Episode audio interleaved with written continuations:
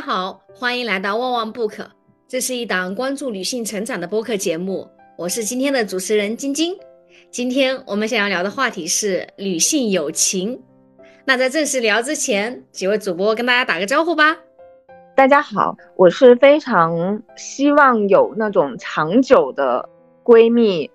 友谊，然后特别深厚呃女性友谊的 CT，但是其实我并不擅长深度链接。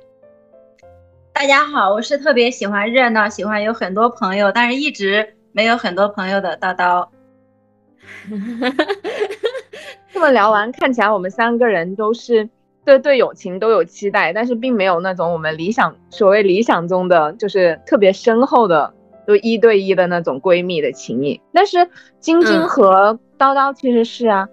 嗯对，然后我是从友情中还是获得了很多力量的晶晶。呃，叨叨他的那个意思就可能就是说，除了我之外，还有没有其他的？我肯定是有的，但我和晶晶认识的很晚。其实，在和晶晶认识之前，我之前的朋友关系都是很浅层次的。我想要的就是一个庞大的，对我猜到了，就至少是在几十个人范围以上，然后大家很亲密的一起喝茶聊天的那种亲密的友谊。这辈子都不可能实现的一种状态。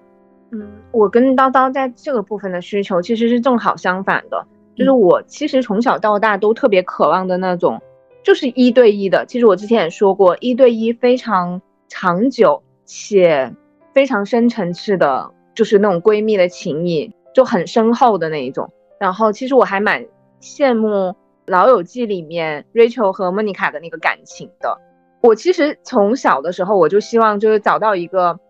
这样子的闺蜜，一直到中年老年，我们都可以就是长久的一直保持这样的情感啊。但我就我就根本没有。但我现在的我之前的一些好的闺蜜，嗯，其实跟有一对我其实还挺羡慕的，是我的小学同学。那她和她之前是我的闺蜜，然后后来不知道为什么，就是我是一个确实嘛。就我解读能量图也是，我是个不好相处的人，所以最后我们就走散了。她就和另外的那个女生成为了闺蜜。她从小学开始就是好朋友，到现在他们一起定居在上海，然后他们现在都有孩子了，然后两个家庭都依然走得很近。其实是很羡慕这种情感的，我也会默默的关注他们的朋友圈。说实话，我还挺羡慕。有的时候也，嗯，在我没有特别和解我。没有办法建立深度链接的时候，其实我特别羡慕，就看到他们的朋友圈，我还常常会特别失失落。你这个说的让我想到了，呃，上次你也给我看一个，呃，一个男生的一个乐团，他们好像都是毕业于同样一个音乐学院，然后那个乐团的话呢，呃，是可能是不同级的，就是可能有的是八级级的，有的是九级级的，有的是一级级的，然后呢，有的是唱高音、唱中音、唱低音。然后他们的延友情延续了很多年，然后一直到随着那个年岁的增就是增加，然后后来他们是五个家庭，他们又有，呃，就是这可能这几个人一起的合照，还有五个家庭一起的那种大合照，哇！我当时看到了，哇，原来，呃，关系好的话，甚至你一直到你进入新的生命阶段，你们还是可以联系的那么。紧密，我呃，我就觉得真的还是挺羡慕的耶。但是哇，小王的 CT 刚刚也说，嗯，是的。那你们觉得，哎，我这么回想起来的话，我感觉我对女性友情，我小学，但小学因为转过太多次学了，就现在回想起来好像没有什么好朋友，还是说我忘记了？但现在回想起来好像确实没有。然后初中的话呢，初中好像隐隐约约也没有印象很深刻的了。可能有一两个朋友还记得，但是也没有觉得跟他关系有多密切。但是那时候我们确实都有点，不是说拉帮结派吧，但是就是恨不得吃饭啊、上厕所呀，都是想要拉着一个人一起去的，不然的话，一个人的话就显得你好像没人缘、不会相处啊这一种。感觉小的时候其实还挺多现在流行的搭子的，上厕所的搭子，上学的搭子，吃饭的搭子。是的。比较深厚的友谊的话，我觉得就是高中就有一个朋友一两个吧。这么想的话，两三个。呃，有一个我觉得很亲密的，但是到现在其实几乎没有怎么联系了。但是我觉得我们两个彼此都会觉得，呃，其实都是对方心中比较重要的人。另外两个呢，就是他们后来也在深圳工作，特别是其中有一个现在一直都在，所以说明天我就要去和他见面。还有一个呢，他二一年他去，他其实跟我很奇妙，他跟我小学是同学，同学了一年，我那时候就跟他关系很好。哦，对，小学那就他了。然后我经常还去他家去玩，父母都认识，你知道吧？他不认识我父母哈，那时候因为他爸妈都认识我。呃，后来到高中的时候，高二的时候他转到我们学校了。啊，既然又到一起了，所以说我就会呃跟他一起，然后以及把我的好朋友介绍给他，后来他们也成了好朋友。然后工作之后，那其实就是呃叨叨啊，然后还有我觉得迪姐也是，也是一种女性友情。哦，还有一个就是我喜马拉雅的那一个呃月姐，真的就是就这几个人。我想一下啊，就是我小学没有转过学。呃，一直都是和同一批同学，基本上在一个班里面，但是没有建立什么友情。就我能想起来的是，可能班里面就是同桌关系稍微熟悉一点，但但是我好右边同桌他成绩比我差嘛，然后他就一直就是也是比较内向的一个人，所以我们并没有聊很多话，然后他他会觉得呃不是很看得惯我。然后我也不知道跟他说什么，他能让他喜欢我，所以我也没有跟他说很多话。然后可能我会经常说话的有两个女生，一个是长得很漂亮的一个女生，又漂亮又成熟。真的，在小学的时候我见过几个女生，真的很漂亮又很有魅力、很成熟的那种。我我可能是天秤座，是颜控。我看到漂亮的女生，我一定会主动去说话的。叨叨绝对是满满眼冒着那种爱心，冒着星光，然后很仰慕，很 对，去跟他说话，很热情的去和他说话。但是自己也是很浅薄的嘛，然后也不知道要和他说什么，然后他也会觉得我很幼稚，因为因为他的穿衣打扮就很成熟，很漂亮。就像我在大学的时候去见到我们学校有模特班，我见到他们的时候，你看我们都是一个年级的，但是你跟他对话就觉得就觉得不是一个年龄段的，你知道吗？就好像他差着十岁的年龄段，因为他就是很温柔，居高也不说是居高临下，但是有那种感觉，就是在和你打招呼，大家完全不不在一个 频道里面，只是很热情的互相。偶尔打打招呼而已，所以也不在一个频道里面。然后在小学的时候，还有另外一个女生，关系还挺好的，因为她，呃，我们好像也一直是同桌。她的脾气性格都很稳，很沉稳。像我就是，就是我我们老师就从小到大就一直说我很浮躁，很马虎，很浮夸。他就很沉稳，所以我还挺喜欢跟他说话的。但是我后来想一想，其实我们也没有什么深层次的说话，我也不了解他。我后来才知道，他对他的亲情就是可能受到过一些欺负，因为农村他是，我发现越是农村，我感觉就那种各种邻居欺负啊，互相欺压的那种状况还挺多的，所以他心里埋藏了很多事情。但是我都我们没有去做过这些交流。到初中的时候。他不怎么和我说话了，因为他在别的班，他和别的呃班的女生去交流的时候，我才知道他心里有很多事情。然后我就觉得，那其实我们只是曾经很熟悉，而且很欣赏他。然后到高中，我就再也联系不上他。到大学毕业以后，我找了很多次他的联系方式都找不到。但是后来我也想了，其实我就算找到，可能他对我也没什么话说，毕竟当年就没有说过什么话。哎，你你为啥？我发现你好像还有一个执念，就必须找到你小学同学的联系方式，是吗？不是，我找过很多人的联系方式，我还曾经找过一个大学呃高中同桌，当时他就很热情，一个胖胖的女生，非常友好，非常热情。我觉得我一定要找到他联系方式，因为我觉得当年他的笑容温暖了我。然后我，哇，你这个太暖了。找到他的联系方式之后，他已经不认识我了，我笑死。然后我初中，初中，嗯，比较熟悉的就是我现在能想起来的女生，可能应该有三个吧。一个是我的同桌，因为她脾气就很就是好强，又很沉沉稳，就很成熟，就说的每句话都是深思熟虑的。她后面成为了我的嫂子，你知道吗？她嫁给了我堂哥啊。对，就是我们其实也很多年没有联系，因为可能他觉得我说话就是特别的不过脑子，不过脑子。然后，然后就我们就没有联系了，就是初中之后就没有联系了。那最后她突然就嫁给了我堂哥，然后他就嗯走到我家里，然后就是很热情的拉着我说啊，好多年没见了。我其实能理解他是想表达那种农村。嗯，邻居亲戚之间是非常热情、非常热情的那种感觉，但是我就对他笑了笑。他和我们村子里其他的那些年轻女孩的关系，应该都比和我关系还要熟悉一点，因为他和他们都聊很多。反而他，我见到他我就给他打个招呼，因为不知道该说什么。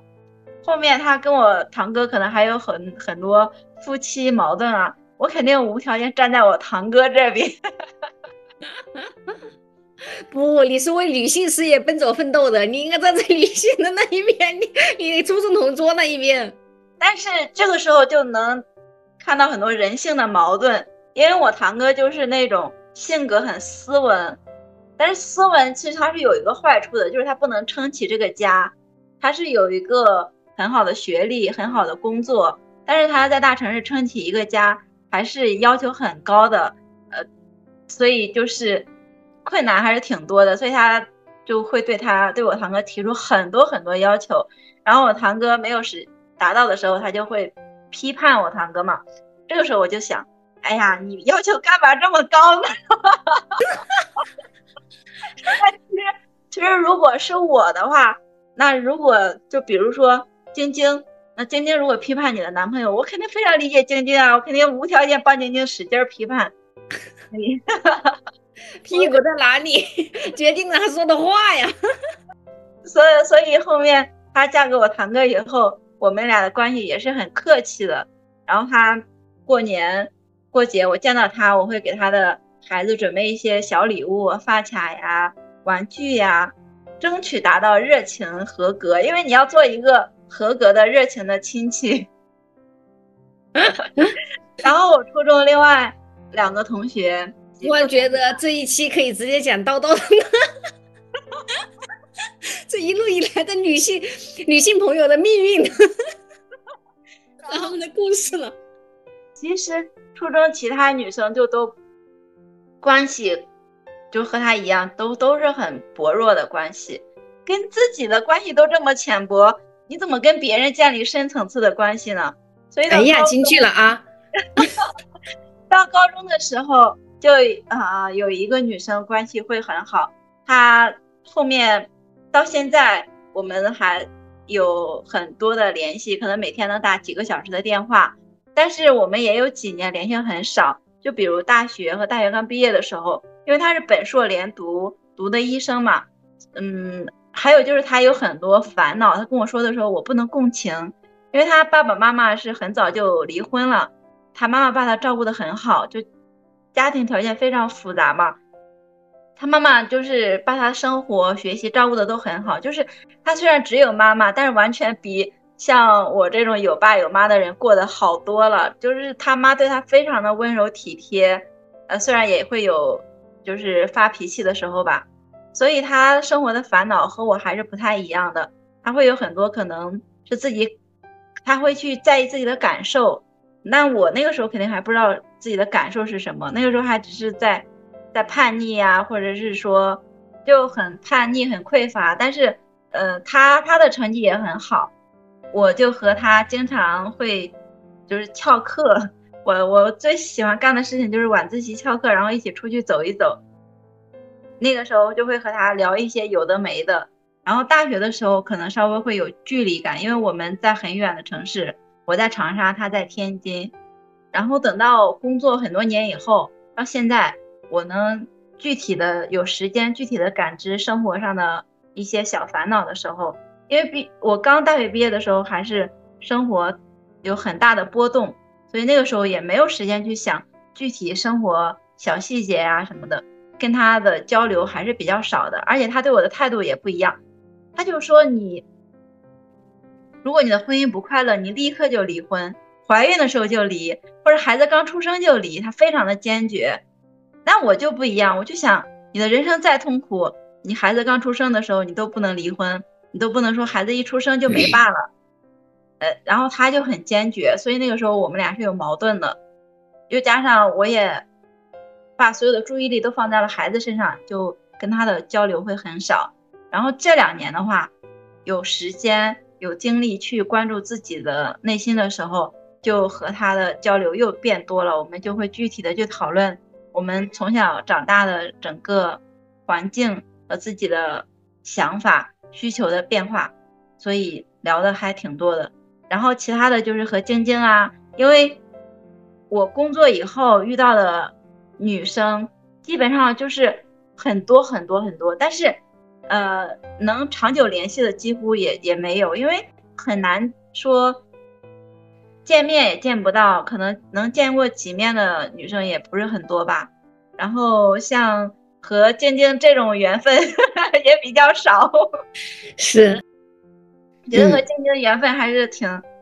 挺挺难得的，就是竟然一转眼就这么多年过去了，然后会有工作上、生活上很多很多。链接，呃，今天我想和一个前同事打电话的时候，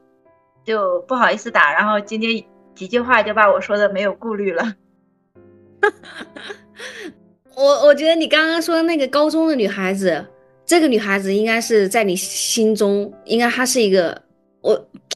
呃，你我觉得你刚刚说那个高中那个女孩子，这个女孩子其实。还是跟你有很难忘的那一个经历和很深刻的印象的啊。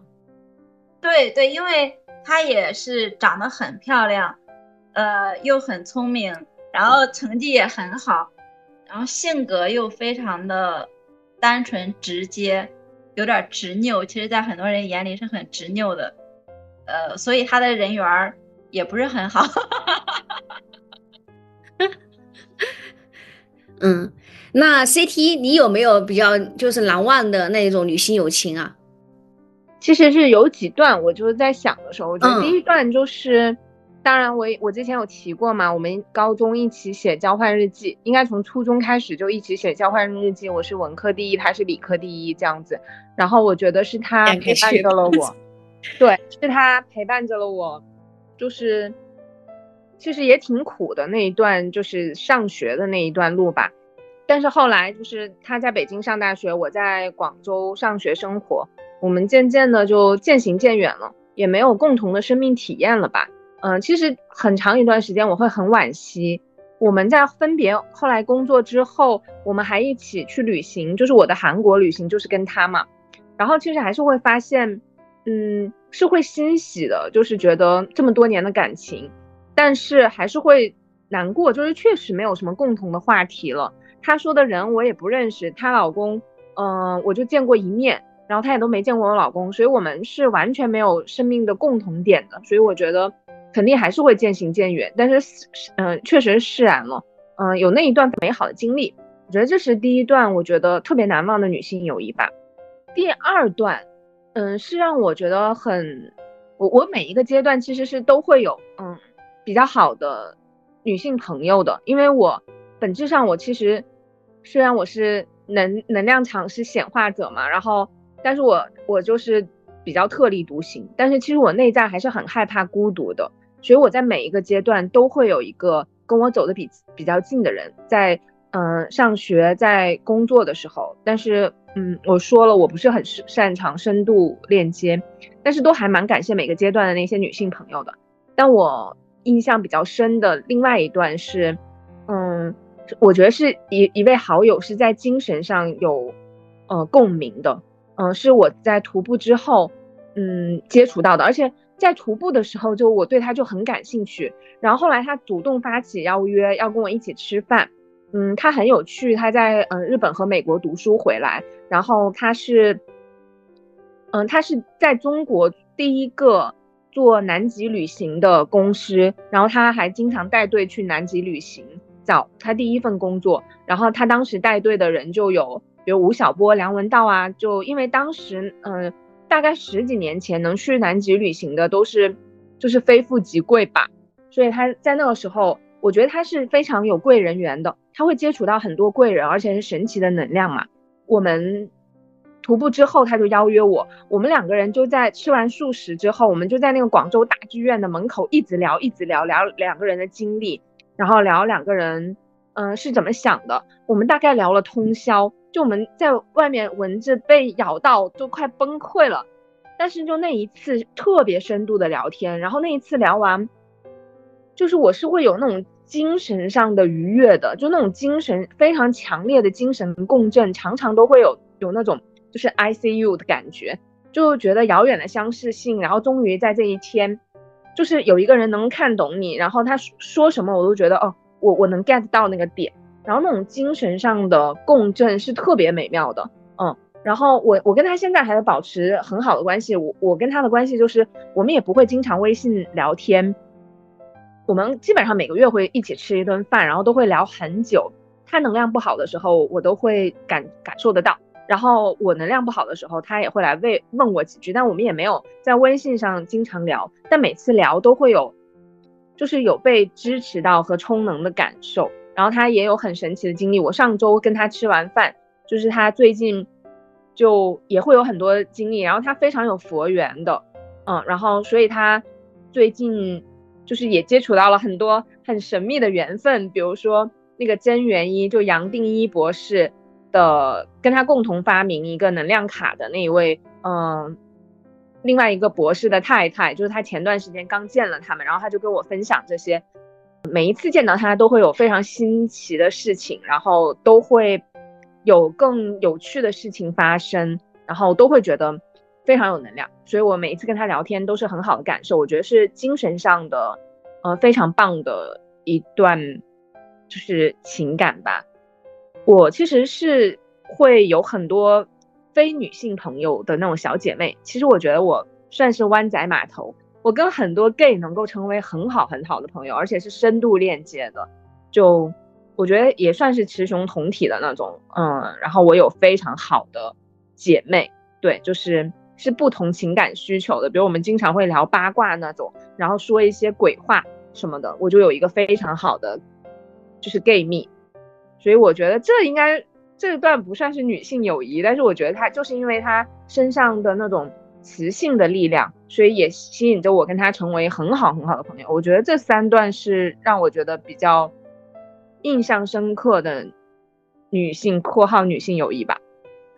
我听到 C D 说就是和 gay 成为很好的朋友的时候，我就想：天哪，我从来没有，我好像也不认识 gay，可能有认识过，好像，但是我就没有和他们有过任何浅层次或者深层次的。交流，但是我在深圳的时候认识了好几个女同性恋，我就好欣赏她们，你知道吗？就她们好聪明，好漂亮，然后又很时尚。呃，每次只要我看到她们，我就会一直盯着看。嗯，我觉得这个很神奇。我认识的我，我首先我觉得我是有 gay 达的，就是我能够看感受得出来哪一些是 gay，哪些很明确。然后我认识的这一些。很好的小姐妹，就是我有一些奇特的能量。我认识他们第一天，他们都会向我出柜。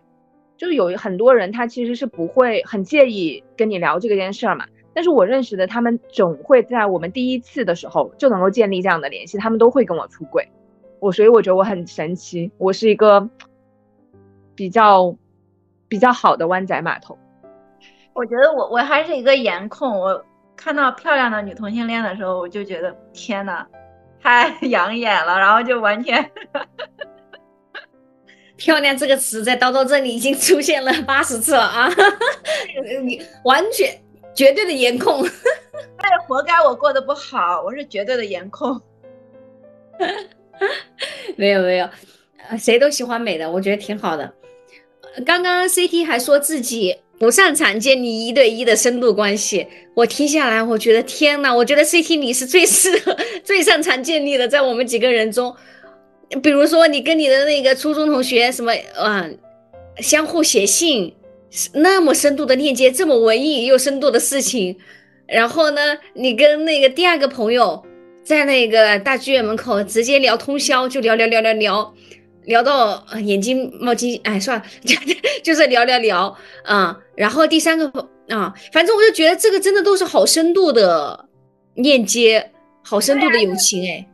CT 的浅层次的友情已经超越了我深层次的友情，就可能是我觉得也是一些框架吧，是我对那些深层次友情的定义。我觉得是是是要走得很久，然后是你什么都会跟他讲，然后他能在你生活中充当非常非常重要的力量，比如你有各种困难，你都可以跟他讲，嗯。但你刚刚我们在聊的时候，我觉得其实也挺难的，因为就可能他也没有办法介入到你生活的方方面面，但是能有，嗯，比如在精神上或在生活上能有让你觉得信赖和能有让你觉得同频，就已经很难了吧？这也是刚刚跟你们聊的时候，我突然有有的一些反思，嗯，但我说我不擅长深度链接是，可能是长期的关系，我很我没有办法就很好的维护，而且。就我的能量确实是封闭的嘛，嗯，我的能量场很难打开，嗯，所以这也可能会影响着我的深度链接吧。我觉得长期的这个链接还是需要很多缘分和运气和方方面面的加成的，不是说你用心的链接它就可以长久的链接。对，因为你们可能走着走着走上了，在不同的生命阶段了。然后对，就像关注的点啊，这些，嗯，就像刚刚刚叨叨说的，哎，可能他还很，他已经很注重感受的时候，你那个时候其实根本还顾不上注重感受的时候，方方面面哈，我感觉我自己的那一个女性友情的话，对比 CT 这么浪漫，这么一下子回忆起来，我去，听起来像。故事像电视剧里面的情节一样，嗯，我觉得特别是上学阶段，那其实就是大家一起去吃饭，饭搭子啊，一起去上学这种这种陪伴，日常的我跟你相相处时间是最久的，然后平常去做操啊啊去干什么也是成双成对的，就是这种就我就觉得是很深刻的了，就是我那一个友情。然后大学，我突然刚刚我一直在回想我大学，其实我发现我大学。啊，可能自己完全就是忙着自己的去找工作呀，去折腾啊，其实很少把时间精力投入到跟同学和室友的相处。特别是我前段时间还在回想起来，我就觉得，呃，我大三和大四其实就出去了，其实和我室友相处时间也挺少的。但前段时间我大学室友其中一个就突然找我，我现在对待这种他要找我，然后并且他好像还挺那个的，我觉得。我我我也是一个很不主动的人，那既然他主动的话，我一般都会答应。然后一聊聊了好几聊了几个小时，那其实也会觉得哇，那种相互支持，那种很信彼此很信任那种力量。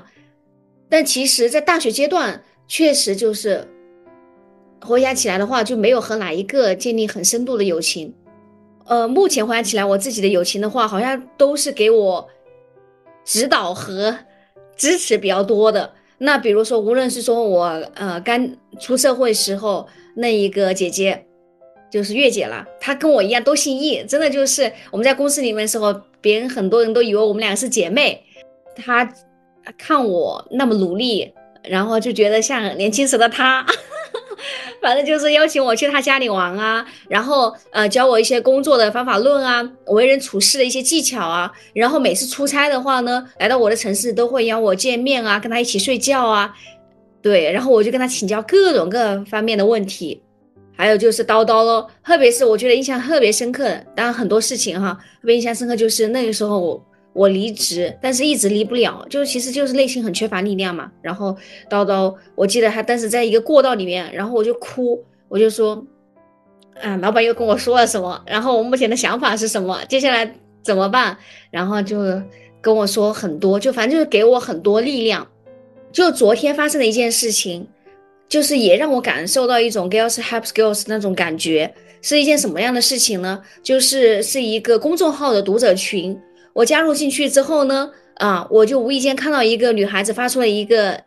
就问大家，她就说，如果婚后四年男方不出一分钱，然后一直在用我的钱，这种情况下你们会怎么办？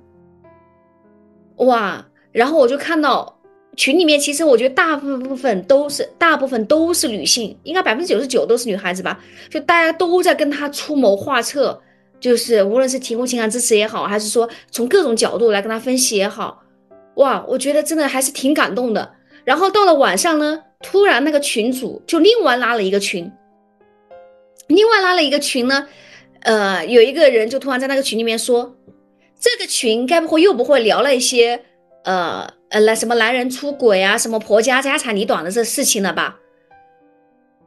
婚姻合不合脚，只有自己知道。每个人搞的，每个人都来插几句，显得自己像智多星一样，有必要插入那么多吗？嗯，就说这些话，然后我就看到了，我就在想什么呀？你在说些什么鬼啊？我其实是有点愤怒的。我一般在群里的角色，一般就是从不冒泡，就是潜伏的角色。我看到了，当时也就过去了，也没有在意。后来呢，有另外一个女孩子就说，呃，就是怎么了？这些话题是女性，这就是这些话题，婚恋这些话题难道是不能聊吗？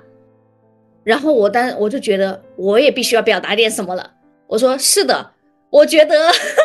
这，我觉得我看到的，我觉我看这个故事，我觉得也启发很大，而且我感受到的是女孩子们之间相互帮助。我是是怎么就不能聊了？中间那个男生，那有两个女孩子就说：“你们别给群主添乱了，你没有看到群主一下子现在又要重新拉四百多个人进来吗？很麻烦吗？”然后中间还有几个来回哈，然后其他女孩子就不说话了，然后我就拍案结起，拍案而起，然后我说，群主那重新拉群是他的选择，是他的决定，他为什么这么做我们不知道，我觉得完全没有必要过度为了体为了过度体谅群主就觉得之前做的做法不对吧？之前的做法怎么不对了呢？我觉得就是因为大家都，我觉得我有点联想到哈。其实是不是慕强就会觉得，哎呀，为了显示，呃，群主可能是因为啊，之前那个话题里面，嗯，因为群主确实后来到后面到后面也说了一句话，就是说大家别聊了，再聊这些闲话，出门右转，就是类似于这种。对，然后我觉得那一个所谓的表达有两个表达反对意见的人，他就站出来说，哎，说什么聊这种话题真是怕了怕了。大家就别聊这些了，行不行？就仅限于中医话题，行不行？这种，然后我就说这些嘛。后来把群主炸出来了，群主就说啊，其实也不是说不准大家聊话题，其实是不限的，只是因为呃大家在里面聊了一些比较 low 的，然后被封群了。我我根本没看到这些，我我看到的是前面，而且我觉得说实话，聊那些东西怎么就 low 了呢？这不就是人之常情吗？但是所有的人没说话，然后聊到到这一个点的时候，哎，我也觉得我也没有必要再再出头了。反正这一点的时候我就没说了。但是呢，反正昨天那个事情给我印象很深刻的就是有两个点，一个点就是能够感觉到，当一个女性陷入困境的时候，其他人真的就是，我觉得给出的建议都是特别的，完全就是为这个女孩子着想，而且都很有建设性，恨铁不成钢也好，还是说建设性也好，各种各样的都有，就真的就是大家为了她好。然后第二个点就是，以往看到这种，我可能就就当过去了。但是呢，这一次呢，我觉察到我内心不舒服，然后我不想这种现象，然后我就直接怼了，对，然后还给我印象挺深刻的。所以我觉得，其实女性友谊和男性友谊有什么不同？因为我不太清楚男性友谊到底是怎样的。因为无论是我老公也好，还是我爸爸也好，我觉得他都他们都不是那种。非常善于社交的，很难讲他们男性之间的友谊是怎样的。但我觉得女性友谊有一个非常大的特点，就是晶晶刚刚说的那个，我觉得女性是非常细腻和容易共情的，然后就能够对其他女性的处境会产生很多的理解，然后也会给到彼此的陪伴和慰藉吧。就我觉得很多女性的友谊就像双生花一样。然后还有就是，我觉得有。因为所谓的微妙的弱的那一些关系，那女性就会有很多生命经验的连接，就会对彼此的一些处境会有非常深层次的关照和理解，这也会，嗯，使女性其实能够快速的产生一些情感吧。但我觉得男性好像并不是这样，因为他们之间不是因为这种情感的连接，我觉得有可能很多是因为，嗯，共同的兴趣的链接，然后会让他们很深，而且可能是那种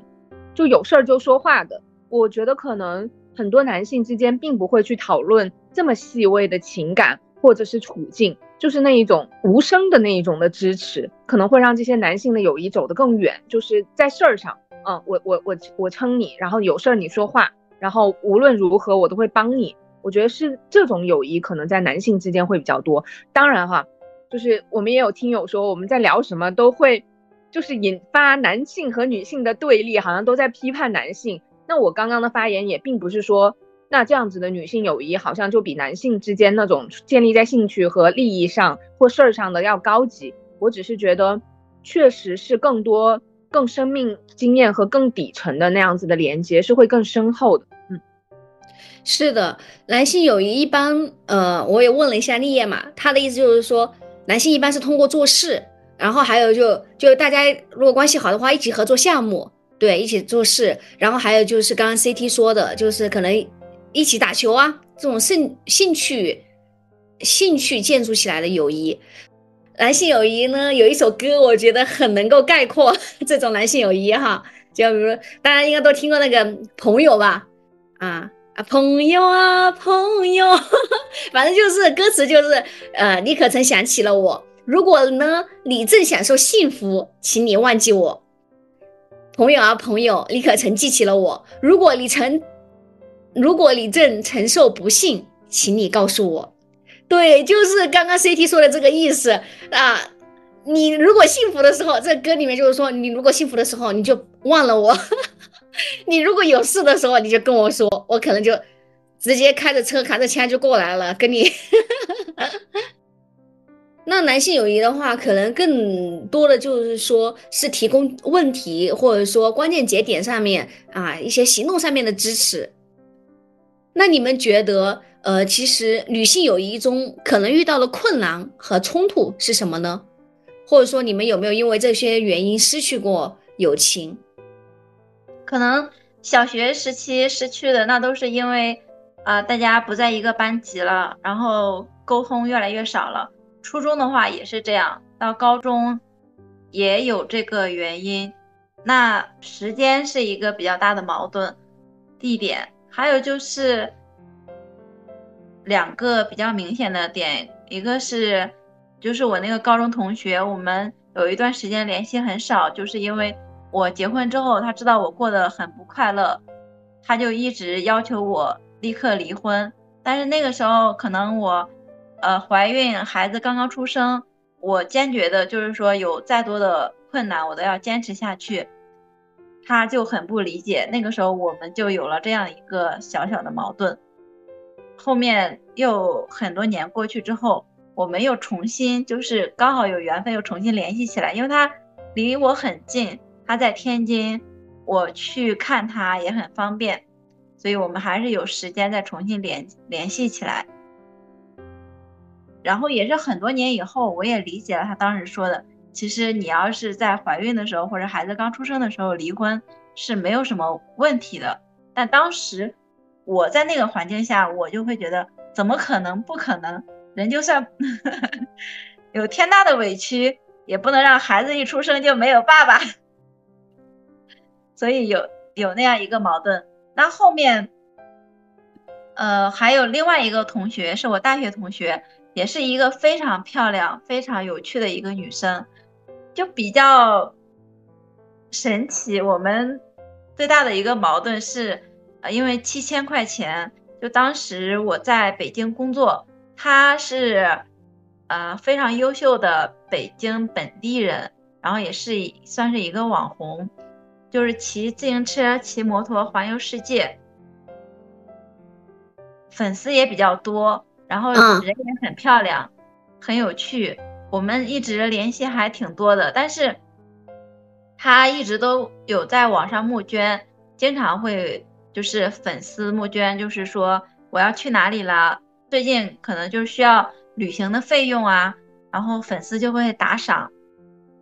他可能比较习惯粉丝打赏了吧，然后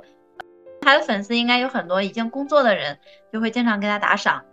然后有一个有一次他要去国外哪个地方，我忘记了。当时他说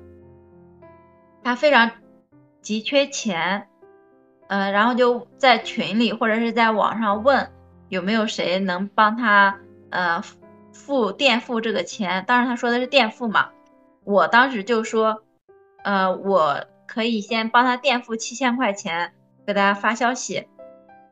他就。很开心，我我也感觉到他也挺羞涩的，呃，还立刻给我呃聊了很多，希望能给到我一些回馈吧。但是我以为是垫付，垫付，所以后面我以为他再过几个月会还给我。后面，呃，有一次我需要用钱的时候，我就跟他说了，然后他就立刻给我打电话问我需要多少，我说七千，然后他就把七千打给我了。然后又过了几个月，他说他需要用钱。问我能不能把钱打给他，我说啊，我说为什么？然后他就他就说之前的这个钱的事情，我就发现啊，天呐，这是一个天大的误会，我就跟他解释了一下，他就很生气，当时就呃立刻要删我的微信嘛，然后我当时也挺觉得这个事情就挺挺挺。挺难以置信的，嗯，后面就是我也能理解她是一个比较冲动的呃女生嘛，然后后面她又遇到一些事情的话，在嗯微信公众号里面，我也有继续给她打赏啊，或者是或者是就是他遇到什么问题，我也会去在呃他的公众号里面给他留言，所以后面他又加回了我的微信。然后我们也又重新联系起来了。他现在还是要准备，应该之前是有欧洲，就是摩骑摩托环游欧洲之后，现在要骑摩托环游非洲。我觉得她是一个非常值得人欣赏的一个女生吧，很漂亮，很有趣。我加了他的微信，你有一次发的时候我加了。对我，他如果转发什么活动，我都会；如果能帮他转发，我都会帮他转发。对你的第一段友情，当时失去的原因，其实就是你们所处的生命阶段的不同，就可能甚至呃价值观啊和沟通，就是这叫价值观吗？嗯，就彼此信奉的一些。价信念或者价值观的不同，对吧？哈，然后失去了第一段友情，不过现在好像又链接起来了，对吧？哈，对。第二段友情是因为他好情绪化，而且中间有一些事情就是产生了摩擦和误会，对吧？产生了摩擦和误会，他当时就直接伤了你，是吧？对。但现在又连接起来了，也是挺厉害的。你这么说的话，我想到了之前，呃，我也是和一个。呃，好朋友，他相当于也是很信任我嘛。后来呢，就跟我的公司合作了一个项目，他也总是试图把他的资源介绍给我。后来，呃，终于就成，但有一些就不一定能够成嘛。但那一个呢，就真正的到签合同开始落行了。当时谈的分成比例，我记得应该是谈的是，呃，他是想争取三七吧，但我们公司所有的都是争取的是，所有的都是五五。跟所有老师都是五五，然后我就去跟老板说，就意思就是说这个项目比较特殊，然后呢他也会怎么怎么样，反正就是说这个项目比较特殊，就争取到了四六。呃，到最后分账的时候呢，这个项目确实到最后卖的也不好，卖的不好呢，因为他投入了很多，他本身也会对这个项目有感情嘛，也会觉得卖的这么好，那你就应该。你应该所尽一切努力，让这个课去上更多的平，让这个产品去上更多的平台，然后争取更多的流量和资源，来让这个产品曝光卖出去。然后我也会跟他说这过程中真实的情，呃，就是实际的情况一些困难，然后他也表示理解。然后到最后真正分账的时候呢，确实钱就很少。然后呢，他就突然给我打电话，他就说之前不是说是三七吗？怎么你这个分的又是四六？不知道是四六还是五五哈？还是四六，我说到最后我们谈就是四六，就是你也都答应了的。然后他就说，我那么信任你，明明谈的是三七，怎么可能是四六？你就看我那么相信你，所以说你就这么对我是吧？啊，就是这一些吧。我记得我当时真的感觉天都快塌了，哎，反正就哭到不行吧。因为我觉得她是我心目中非常好的一个姐姐。她后来，嗯，反正我就跟他解释吧。到后来他自己他也冷静下来了，嗯，然后他可能也想起来了。其实这个事情怎么说呢？跳出来说。本来卖的就不好，多一层少一层根本就多不了多少钱，好不好？然后第二个就是，所以说他就跳出来之后，而且我们过去又有那么多年的友谊嘛，然后也都不想损失吧。然后我也跟他解释原因吧，后来他也呃就是说呃觉得是自己太冲动了，嗯，然后可也可能是误会我了，自己记错了，误会我了，对。呃，这个就和叨叨刚刚的第二段有点相似哈，就是有时候产生一些矛盾的时候，可能是由于我们呃一些误会，然后可能是由于我们的沟通没有沟通清楚也好，还是说当时那情绪上头了之后，那就是觉得无论是指责也好，还是说直接删微采取行动删微信，还是就断交，但我觉得男性他情绪上头应该也会这样子吧，但女性可能更容易情绪上头，嗯。就这可能也是女性友谊比较难保持的其中的一个困难吧。对，嗯嗯，因为我觉得就是女性之间的友谊其实还挺微妙的，就是嗯，它不会像男性的情感表达那么直接和简单，嗯，可能会有很多肉眼不可见的一些小心思，就就还是会像天气一样有一些阴晴不定的，因为那些有一些不可说或者女生习惯让你去。主动的发现我的需求，嗯，所以就会挺微妙的。然后我觉得他会有那些女生的占有欲，然后也会有希望，呃，就是那个独独属和独一，你只属于我，我们只属于彼此。我觉得其实这些还是有的，所以有的时候会说女性的友谊会脆弱一点吧，嗯，那我觉得是既脆弱又能有永恒的。脆弱就是在于，嗯。情感的表达的方式，以及这些呃阴晴不定需要把握的这一些尺度，永恒就是因为我觉得是因为女性的生命经验，嗯，然后对彼此的理解是会更深刻的吧。我自己如果有什么友情当中的困难和冲突，嗯，我是会觉得有有雌竞的部分的。我觉得那个那不勒斯四部曲其实对闺蜜雌竞的这个部分的。定调和描述，我觉得特别就准确，就是艾琳娜和莉拉这对挚友，其实他就会相互激励，然后互相不服输，然后憋着一股劲儿一较高下，但是又不会说出来嘛。然后我觉得这其实就，嗯，有一个心理其实是有持竞和攀比心理的，就是我希望你过得好，但我不希望你过得比我好。我觉得其实是有那些小小的不可言说的一些小的情感在吧。那我觉得我有一个，我觉得可能是我的友情遇到的困难，就是在我支教的时候，然后我遇到了一个姐姐，就是我第一天见到他，我就特别特别喜欢他，他也是特别优秀的复旦大学的，然后就他的能量很奇特，我很喜欢他，但是我觉得其实是有那种雌竞心理的，因为我觉得他太招人喜欢了，我见到他我反而会自卑，相形见绌，就是觉得。呃，为什么他那么招人喜欢？嗯，然后其实，在支教的时候，我觉得我跟他还喜欢上同一个男生，但是现在觉得那不是喜欢，就是就是嗯，特别欣赏。因为我跟后来呃他嗯的这这个男生，我跟他也成为了很好的朋友，呃，然后我们还一起出去旅行呢。就是因为我真的见见。证了他们完整的这一段特别狗血的恋情，嗯，他可能也会听我的播客。我之前有说我的抑郁爆发，其中一个原因就是因为我在听他们狗血的恋爱的故事，就是他们都会分别向我吐槽，寻求一些帮助。然后那时候我就觉得我可能撑不住了，嗯，所以那一段，嗯，最开始我们两个简直就跟双胞胎一样，然后好到。在支教的时候，天天姐姐妹妹的相称。后来我觉得是有这些持劲的部分，然后有这些微妙的小的情绪。最后其实我们是有那种，就是走，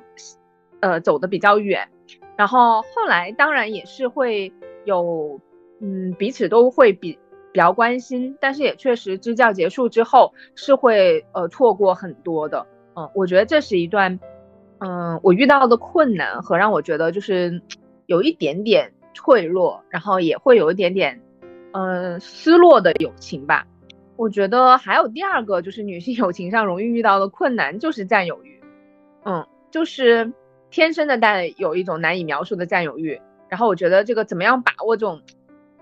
女性友谊之间占有欲的尺度是一个挺微妙的功课的，因为它毕竟它不像亲密关系那样就是情感，嗯，还是比较容易建立一对一的，嗯，但是我觉得女性友谊它也不是那么容易的。然后我觉得特别好的诠释其实就是。《老友记》中，Rachel 和 Monica 的那个感情，我印象非常深的一段就是，Rachel 当时想要向 Rose 表白，然后中途出现了一个女生，那个女生应该是就也喜，好像是呃，就是叫朱莉，应该是哎，如果我没记错，叨叨她应该是那个就是那个中国的女孩吧，我有点忘了。莫妮卡答应朱莉一起出去吃饭和逛街，然后当 Rachel 发现了这件事情的时候，就 Rachel 就暴怒。我觉得这个就特别好的诠释，看起来就是特别微妙。我只是跟，跟嗯，都还称不能称之为你的情敌，出去吃了顿饭，就觉得我可能要快失去你了。嗯，我常常会遇到这样子的，因为我其实对于友谊、女性友谊这里的占有欲是很强的。我希望建立一对一专属的关系，所以，但我经常会遇到的功课就是三走着走着就变成三个人了，然后我就会破坏掉这个关系。走着走着就变成三个人了，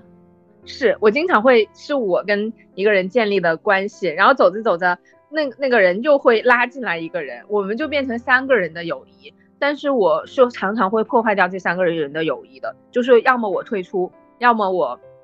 好像大部分的时候就是我退出了，或者我被被迫退出了，就变成人家两个人的专属友谊了。好吧，那是因为我觉得是我在有意的破坏。嗯，就是破坏这个三个人的稳定关系，因为我就希望有一对一的专属关系，就是我在这里的占有欲是比较强的，所以我觉得我这是我的友谊上的功课。嗯，下次就别拉人进来了，主要是别人就是跟可能跟其他人的能量场好了吧，不是我主动拉的，是可能是被那个我的呃女朋友。吸引到，然后人家加入了，人家也许并没有跟我很好。对对对，了解。嗯，是的，我也觉得女性友谊中的那种竞争和嫉妒，然后比较敏感啊，很微妙的一些地方，会对友情造成比较大的挑战。嗯，那你们觉得，如果还有就是，我感觉哈，就是有时候女孩子会陷入到。比较多思多虑，很在乎细节和一些小事，然后陷入那种很小家子气。对，无论是说逞口舌之快也好，还是说背后说人坏话也好，对，嗯，因为可能大家在一起的时候，可能就会吐槽啊，可能就会聊天啊，然后有时候可能就会转向这个方向吧，然后不一定是很好的一个方向，嗯，但这个对友情来说。是不是一个挑战呢？那那可能相互说坏话这种，能分开的爱情都不是属于你的爱情，能分开的友情本来就不属于你，你也不需要它。这友情本身是经得住挑战的，不能说啊这种小事儿、那种小事、这种矛盾摩擦怎么办呀？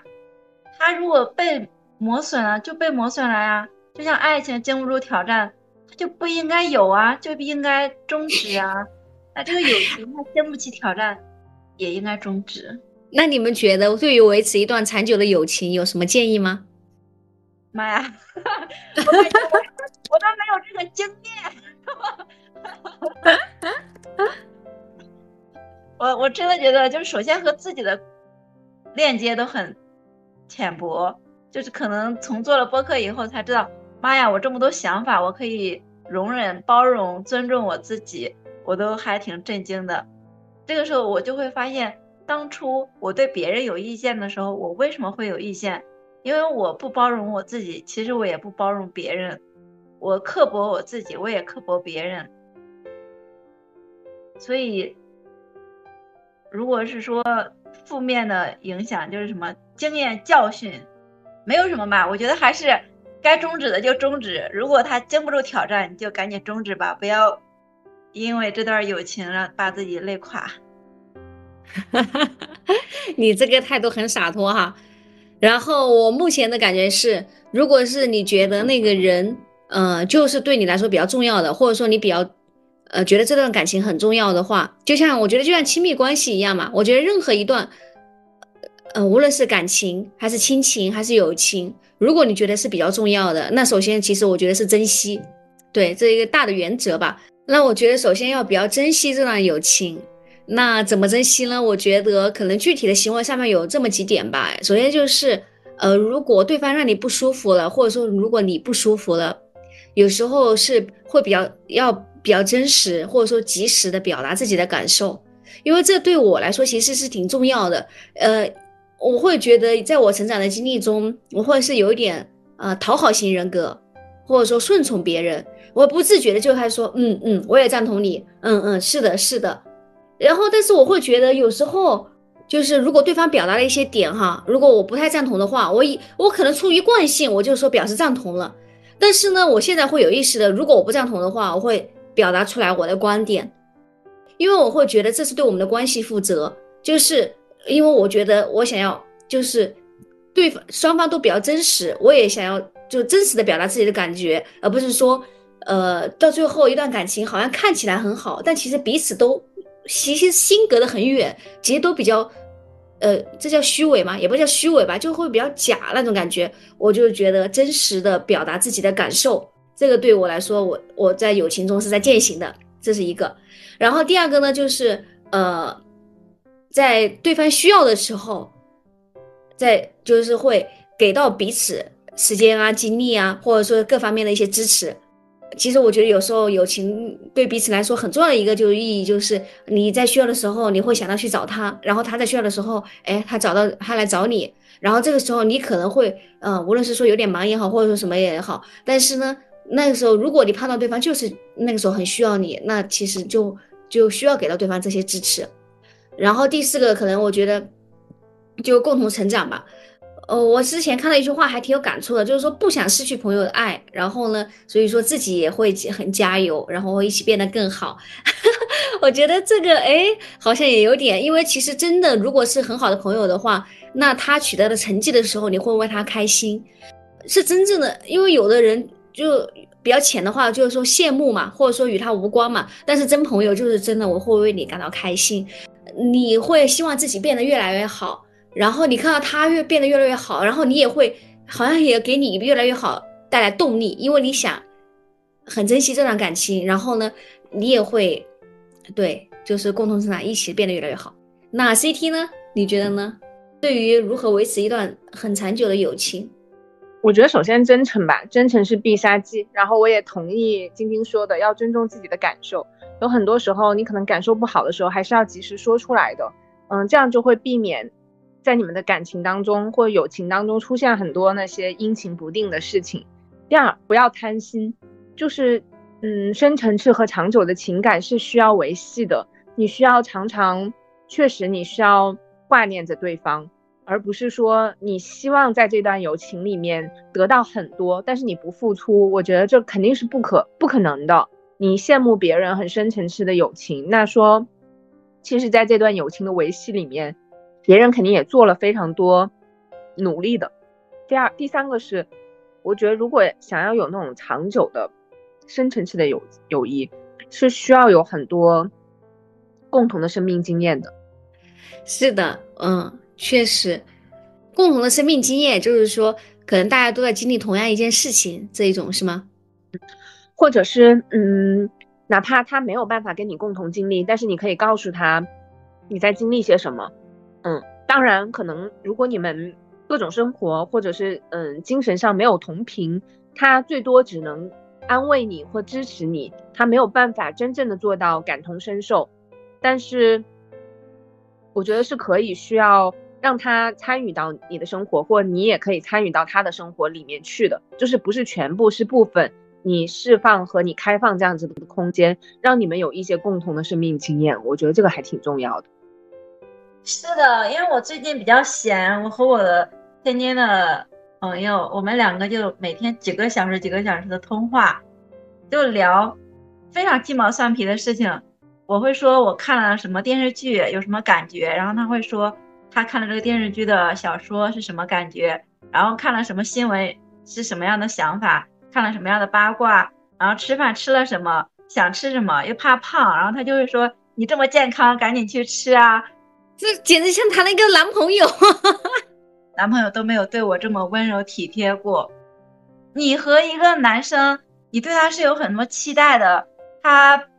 不可能说我只是在电话里鼓励一下你，呃，那你就对这个男生满意了吗？那你恋爱的时候，你肯定是说，那这个男生有没有给你送花，有没有给你点过外卖，有没有接送过你，都会在意。但是对，但同性朋友之间，其实他只要跟你电话，哎。你们聊很长时间，或者说要鼓励你，你会觉得哇，你竟然为我做这么多，我会很感动。对对，就是我女性朋友的话，她只需要在电话里鼓励我几句，我就会觉得，呀，真的好温暖，好治愈，好开心。那如果一个男生仅仅坐到这儿的话，我就想，你有病吧？笑死了！好，我们播客又到了男女那个什么对立吧？什么贵播客怎么总是，呃，怎么说呢？总倡导男女对立？真的是这样啊！你看我那个女朋友，她最近她一直每天陪我聊几个小时，我真是感动的不行。那如果一个男生只是仅仅陪我聊天的话，我就觉得他是个骗子。好，我来把那个人对我们播客的一 一句话完整的念一遍啊。贵播客为啥不管聊什么话题都能引出对男性的评判，甚至对两性的对立啊？因为是我的呃同事，前同事，我其实想说，我们收到了，嗯，但是就是有时候可能真的很难改，是因为我们在说真实的事情，但是我们确实是会注意的。笑晕了。我们已经很注意了，因为我们断更的那一周，就是因为是在骂男生，骂的太狠，我们就断更了。我们都剪好了，剪了一晚上，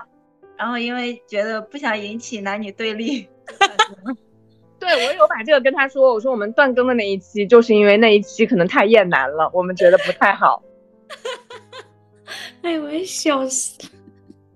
是的，但是刚刚叨叨说的那个案例，就是如果是男朋友做那些和女朋友。和同和女朋友做这些，真的就是感受完全不一样。是的，那其实最近好像搭子文化在年轻人这里比较流行哈，你们怎么看？其实我都不知道啥叫搭子文化，就是饭搭子呀。因为我那个天津的同学，他现在就没有人陪他一起吃饭。他之前，因为他研究生毕业大概是一七年吧，他研究生同学之前一起吃饭的都去外地医院了，所以。本地好像一起吃饭的人没有了，他还挺苦恼的。然后我也很想有人能陪我吃饭，我们两个还是很能吃到一起的。但是我们一个月、两个月也吃不了一顿饭，所以确实能理解搭子文化那种就是饭搭子的那种快乐。那我我目前我觉得已经实现不了这种追求了吧，因为我要争取成为呃我女儿的陪伴者。那陪伴就包括吃饭、睡觉、周末很多事情啊，所以我每周肯定会有很多顿饭是和他一起吃的。那完成这些任务之后呢，我就没有时间去约其他的女性朋友了。但是我还是很羡慕那些和女性朋友一起吃饭的人，或者一起做很多事情的人。嗯，然后这个搭子文化，它是不是一种既要又不要啊？就是说既要那种陪伴，又不要那种我们彼此哎吃完，呃干完一件事情我们就分开了，然后也不用就是说承担你的，无论是说哎你需要我的时候，我其实也没有必要，或者说来帮助你也好，或者说来承接你的一些情绪也好，嗯，对，就是没有很多的羁绊嘛，我们只是简简单单的能吃到一起。因为之前看很多文章，就是说很多男生女生他们没有办法谈成恋爱，嗯身边没有合适的对象，那他可能去寻找一个异性饭搭子。那如果长久的能吃到一起，会发现万一合适，那就一起可以尝试谈恋爱。因为我们这个生活节奏太快了，社会压力太大了，那实现不了很多事情之后，那就实现最简单的一个浅层次的陪伴，就是饭搭子，各种搭子。我觉得其实小时候，就像我刚刚说，我就有走路搭子、上厕所搭子，然后我觉得现在其实就是复古呀。我觉得这个搭子就是浅于朋友，可能能重于同事吧，因为。你要去一起去做些什么的时候，可能你还是会跟他分享嘛，嗯，但是很可能同事之间有可能你不会，就是做这些分享。就刚刚我说走路搭子、饭搭子、吃呃，还有或者是运动搭子，其实是蛮垂直细分领域的，就是主打一个精准陪伴吧。因为你在不同的领域，你都可以找到不同的搭子。那，嗯。其实以前我们是希望一个人能陪我们做这些事情，可能我们对亲密关系就有这样的期待。但我觉得现在建立一个亲密关系是比较难的。那我觉得这些不同垂直细分领域的搭子就会是一个平替吧，就是一个搭子主打一个细分领域，不同的搭子就让你有比较全面的快乐。然后我其实是觉得，嗯，这个也很正常，因为我原来不觉得。现在就觉得建建立一个固定的工作场景之后，其实你的社交范围是很窄的。你想要遇到一些很深交的朋友啊什么的，或者或者是异性，我觉得真的都很难。其实无非你看下来，有的时候，嗯，为什么我们会说结呃工作之后，其实有的时候谈恋爱是很难的，那就是因为我觉得确实你很难走出。嗯，更深层次的一些社交，走进更深层次的一些社交吧，而且你也很难保有这样的动力。那我觉得有这样的搭子文化其实也挺好的，因为现在大家某种程度上，特别是疫情之后，我觉得还是希望有那种面对面的社交的，还是希望能够脱离那种孤独的状态的。但确实也没那么多时间，